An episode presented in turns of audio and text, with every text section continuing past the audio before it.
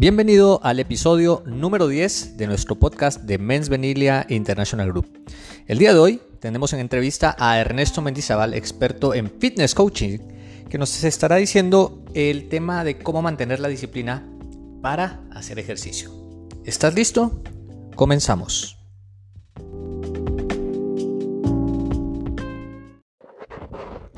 Está aquí conmigo Ernesto Mendizábal. Algunos de ustedes ya lo conocen por el tema de la certificación de fitness coaching y también de las clases de eh, business coaching y de programación neurolingüística. Y justamente ahora que está de visita en Guatemala, lo invité para hacerle una entrevista y hablar sobre algo que la gente en los últimos webinarios que hemos tenido con él nos ha preguntado constantemente. El Ernesto, ¿cómo hago para mantener la disciplina para poder hacer el ejercicio? Entendiendo algo también que estamos en una era, una temporada donde el fitness ha crecido mucho, pero a la par que ha crecido el fitness, también los niveles, digamos, de obesidad, de enfermedades relacionados con situaciones cardiovasculares y demás, ha crecido muchísimo. Y parte de lo que muchas personas dicen que les cuesta es precisamente por el tema de la disciplina. Pero para eso está Ernesto, para resolvernos las dudas y preguntas que tengamos al respecto. Así que Ernesto, bienvenido y bueno, entremos de lleno al tema ¿Cómo hacer para mantener esa disciplina? Hola Roy y hola a ti que estás escuchando este podcast. Eh, para mí es un placer estar aquí con, Roy, como bien decía, aquí de visita en, Guatemala. Y aprovechando porque es un tema, justamente cuando estamos grabando este podcast, iniciamos el, año eh, 2021, que mm, eh, empieza un nuevo ciclo para, muchas personas y, el fitness eh, no sigue siendo esa parte de que muchos se ponen como objetivo, pues mejorar la salud, mejorar eh, la condición física, mejorar algunos aspectos físicos también, de estéticos, que muchos se ponen ahorita a principio de año, que quieren mejorar, se llega también las vacaciones de mediado de años, entonces muchos quieren salir de viaje. Y para muchos, a pesar de que tienen digamos, claro algunos qué es lo que quieren, algunos otros no tienen tan claro qué es lo que quieren. Vamos a hablar, y me gustaría hablar en este podcast un poco de qué pasa, qué pasa que en, las personas no, no mantienen esa, esa disciplina en el ejercicio que se empieza se empieza ahorita con muchos ánimos eh, y se va perdiendo. Justamente estaba leyendo las estadísticas eh, de las personas que, que, dejan una rutina de ejercicio. Aproximadamente de las personas que empiezan ahorita al principio de año que se han propuesto iniciar un nuevo, un nuevo ciclo, iniciar una rutina de ejercicio, en un gimnasio eh, con amigos, runners, CrossFit, eh, Zumba y todas las diferentes disciplinas que existen, eh, el más del 60% para el 15 de enero en, dos semanas ha dejado ya esa rutina. Entonces, ¿cómo mantener? Que es una de las preguntas que muchos alumnos, tanto en la certificación de fitness, hacen y se inscriben al fitness solamente para, desarrollar esa disciplina. Y otros también nos preguntan también cuando, cuando inician y, lo van haciendo. Eh, así que eh, vamos a hablar y me gustaría hablar, empezar a hablar desde, desde qué pasa en, nuestra primera infancia, ¿no? en, la PNL y, viendo también desde el, desde el, punto de vista de la PNL, aprendemos que gran parte de los programas se aprende de los 0 a los 7, 8 años de edad y, y ahí es donde también se forma una asociación neurológica con relación al ejercicio. Entonces, eh, para algunos, tal vez desafortunadamente, eh, cuando estaba en esta etapa no tuvieron alguna, algún mentor, algún familiar, eh, algún un profesor de educación física que, que, les enseñó, digamos, de la manera correcta a que el ejercicio era parte importante, integral del, del, de la vida. ¿No? Eh, están las personas que de repente tal vez eran, eran gorditas de pequeños y les ponían a hacer las 20 vueltas al campo de, de fútbol y terminaban de último lugar, eh, no querían luego eh, hacer ejercicio y para ellos crear una asociación en donde el ejercicio pues es tedioso, es cansado y demás. Y eh, por eso te hago la pregunta, ¿haces ejercicio como un castigo o haces ejercicio por amor propio o por placer propio? Y ahí parte mucho de, la, de, de desarrollar esta disciplina porque es diferente la energía cuando haces ejercicio, tal vez porque los demás te lo dicen o porque es una obligación para ti eh, hacer ejercicio, tal vez no, te gusta eh, hacer ejercicio. Y gran parte también es descubrir eh, que es descubrir qué es eso que te, que te gusta dentro de, la parte de, de, hacer actividades físicas y cuál es el estímulo también. Porque muchas, muchas personas empiezan eh, una rutina de ejercicio tal vez en un gimnasio convencional y no es el, el ejercicio que tal vez que se adecua a, a lo que están buscando. La pregunta es, si en esa primera infancia te hubiera gustado hacer actividad física, ¿qué te hubiera gustado hacer? ¿No? Porque aquí, y voy a poner, por ejemplo, eh, yo de, pequeño eh, no, tuve mis dos papás, eh, ninguno de los dos hizo actividad física, ninguno de los dos hacía hasta ahora ya de grandes. al verme como deportista y demás, se inspiraron a hacer ejercicio. Sin embargo, no tuve un modelo en mi familia que, hiciera ejercicio, pero sí me recuerdo desde muy pequeño eh, me dijeron que tenía hiperactividad. Entonces, eh, me recuerdo que lo primero que me, que me, que me querían dar eran unas pastillas y, luego una, una, la psicóloga del colegio eh, me puso a hacer de ejercicios, me puso a hacer deportes en lugar de darme pastillas y me recuerdo que el, el, objetivo en ese entonces para los maestros era de que, de que me quedara quieto. Resulta que pasó lo contrario, porque entre más ejercicios hacía, más inquieto estaba, más energía tenía. Eh, sin embargo, me gustó porque me pusieron a hacer, bueno, entonces me pusieron a hacer fútbol, pero en el fútbol eh, me ponían a hacer carreras y descubrí que era rápido desde, muy pequeño y me, gustó ser rápido. Me gustó esa experiencia de correr y más adelante en mi vida a pesar de que hice otros deportes como eh, hice equitación, luego hice surfing, eh, hice básquetbol, también pertenecía a la selección de juveniles de, Guatemala eh, en, en básquetbol y luego me dediqué ya directamente al atletismo y ahí fue donde encontré, me recuerdo que ahí encontré otra vez el propósito de, cuando era pequeño, de que me gustaba justamente hacer, velocidad porque era rápido y me gustó esa parte de ser rápido. Ahora, imagínate, de pequeño, ¿qué, qué te hubiera gustado? ¿Qué te hubiera gustado hacer? Eh, ¿Qué actividad tal vez eh, te hubiera gustado hacer en ese entonces?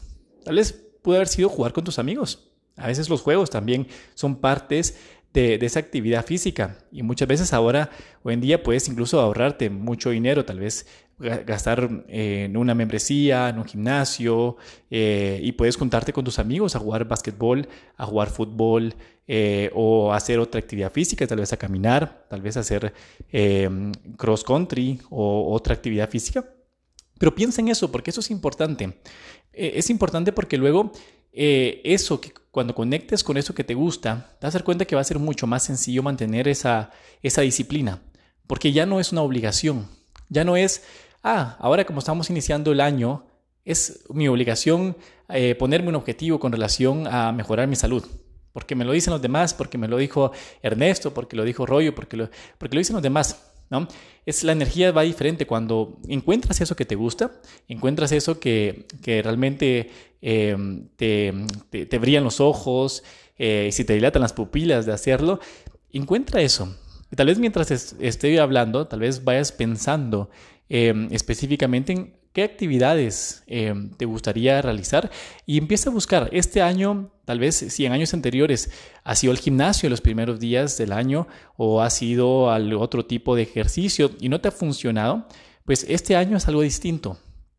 Porque si no te funcionó el año, los, los años anteriores, pues que hace que sigas haciendo lo mismo sin tener otros resultados. Entonces, busca eso, busca eso que te gusta, eso que te, que te, que te inspira, digamos, y prueba este año haciendo esta actividad. Hay otras formas también, esa es una, una de las, digamos, el, primer paso de, de, poder mantener eh, esa disciplina porque definitivamente te tiene que gustar. Y luego del, del gustarte viene luego la pasión. En mi caso fue con el atletismo. Me, me, gustaba ser rápido, pero luego vino más allá de solo gustarme, empecé a competir. Y me recuerdo que para mí la sensación de competencia, el, el ganar una medalla, el ganar, eso ya le daba otro, digamos, otro nivel, otro significado al hacer ejercicio, que mucho tiempo en mi vida, entrenaba mucho tiempo, entrenaba de 6 a 8 horas y para mí era un placer, me encantaba entrenar, me despertaba en las mañanas ilusionado de cuál era el entrenamiento del día de hoy porque tenía un objetivo en mente. Entonces, tal vez no, no tiene que ser a nivel deportivo como, como en mi caso, pero sí puede ser algo que, a ti, digamos, conecte contigo, que conecte y, lo sientes en el cuerpo. Una vez de que sepas, de que encuentres eso que, te guste, que puede llevar a, apasionarte, pues lo vas a sentir en una parte de tu cuerpo y, lo vas a experimentar. con eso eh, vas, te vas a dar cuenta cómo vas a poder mantener esa disciplina, vas a poder mantener y puedes involucrar también, a veces puedes involucrar a la familia, puedes involucrar a los amigos, puedes involucrar a otras personas para que te acompañen en este proceso. Sin embargo, cuando la motivación viene externa, de que porque otras personas te acompañen eh, y demás, cuando esas personas dejen de hacer ejercicio o ya no estén motivadas, entonces ahí es donde tú vas a también de tirar la toalla y, y dejar de hacerlo. Entonces, la motivación siempre tiene que ser interna. Tiene que ser algo que, a ti te guste, algo que, lo sientas internamente y te das cuenta cómo también lo puedes mantener a, largo plazo. Entonces, ese es Roy, una de las, hablando un poquito de, cómo mantener este, este, este, año también esta disciplina y, demás, eh, sería, pienso yo, la principal clave, encontrar eso que te guste. Excelente, Ernesto. Y bueno, forma parte también de lo que mencionamos constantemente en el tema del coaching, que esos objetivos sean personales. Quizá, como bien dices, hay personas que piensan que el ejercicio lo hacen solo porque otros lo hacen o porque alguien le ha dicho o porque muchas veces es porque el médico también ya es una cuestión de ya de salud. Pero encontrarlo desde adentro y que sea algo personal y que sea algo propio que surja, creo que es la clave importante. Entonces, Ernesto, eh, para hablar entonces de la certificación, hay algunas personas que también seguramente les interesa. Esto, esto se aprende, lógicamente, esto se puede conseguir. ¿Cómo lo puede conseguir tanto aquel que quiera dedicarse como fitness coach como el que quiera dedicarse porque simplemente le interesa hacer deporte? Exacto. Y justamente en la certificación, que estamos a punto también de iniciar, ahora a principio de año iniciamos con las, con las certificaciones de fitness coaching, em, se, aprende, definitivamente este tema se, se, aprende y ya, ya sea que hay, hay tres tipos de, de, personas que vienen a la certificación. Uno es aquella persona que, que em, tal vez de forma empírica ha tenido resultados y ahora quiere pasar al siguiente nivel y, y, y poderle dar resultados, poder entrenar poder coachar a otras personas y llevarlos a conseguir esos resultados y a crear esa disciplina. ¿no? Primero parte por uno.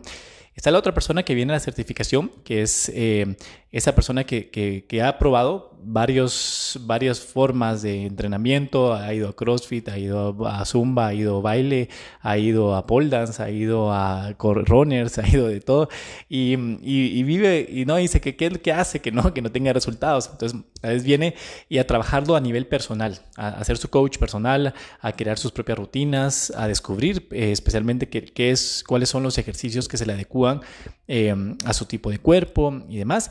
Y está aquella persona que tal vez lo quiere eh, trabajar también a nivel profesional o a nivel de, tal vez poner un gimnasio, que está en temas de emprendimiento con relación al fitness y quiere utilizar todas estas, esta, este conocimiento y esta práctica para, para incluirlo en un gimnasio allá a nivel profesional. Entonces, lo que sí que trabajamos en la certificación y van aprendiendo, son seis meses de formación en donde cada mes van aprendiendo primero, eh, aprenden cómo crear eh, rutinas de entrenamiento, cómo, cómo estructurar una rutina dependiendo de varias cosas, de varios fundamentos. Eh, uno, cuáles son los objetivos personales del cliente.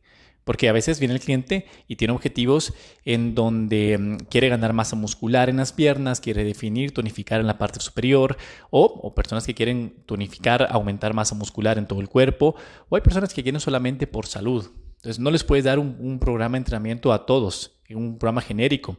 Eh, tienes que saber qué específicamente, cómo, cómo crear un programa de entrenamiento basado en varios aspectos. Uno es el sistema energético, porque el sistema energético te, te, te da y te dice exactamente eh, qué es lo que, lo, que, lo que la persona necesita entrenar para conseguir esos resultados.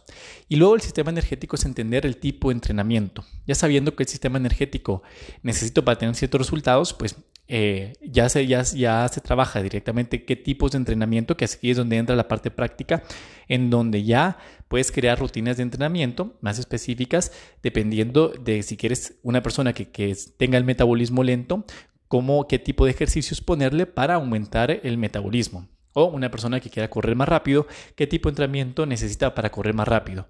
O una persona que quiere aumentar masa muscular, que quiere tonificar, que quiere eh, tal vez correr largas distancias o ganar una competencia, ¿qué, rutina, qué, qué tipo de entrenamiento específico necesita? O qué combinaciones también de rutinas de entrenamiento necesita a la semana para poder tener ese resultado que sea. Entonces, aprenden a crear directamente rutinas de entrenamiento personalizadas, desde una persona que nunca ha hecho ejercicio hasta un atleta de alto rendimiento.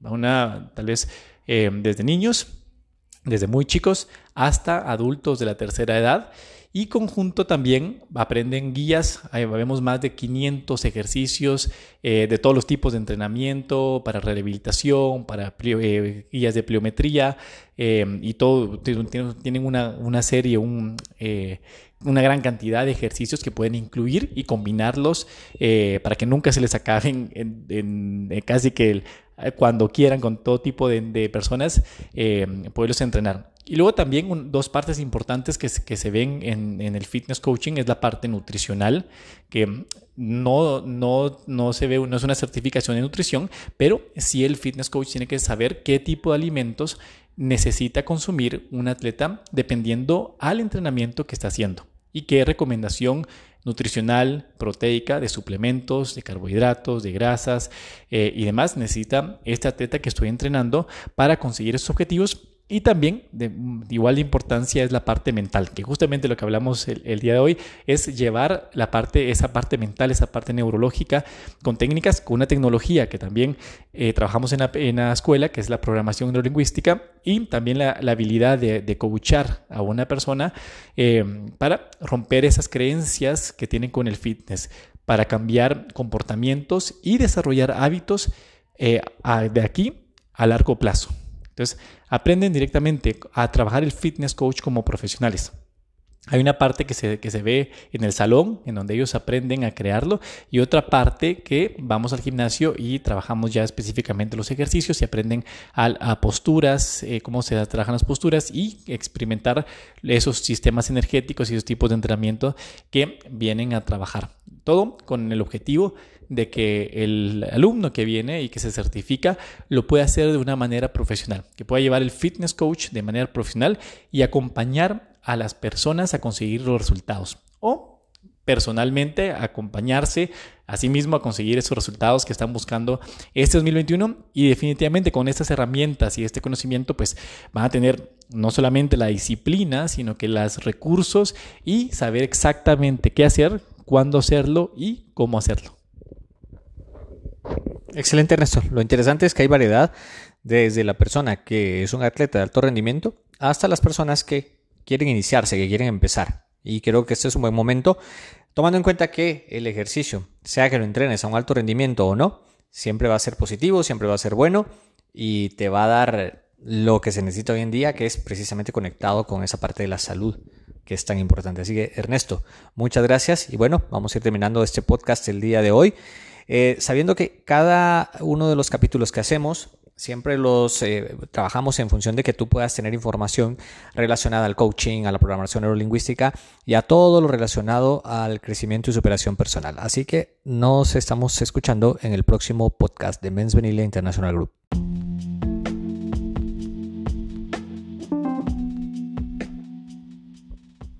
Gracias por habernos acompañado al podcast de Men's Venilia International Group, en donde compartimos contigo coaching, programación neurolingüística y todo lo relacionado a temas de superación y crecimiento personal. Escúchanos en el próximo episodio para más información que sea de utilidad para ti.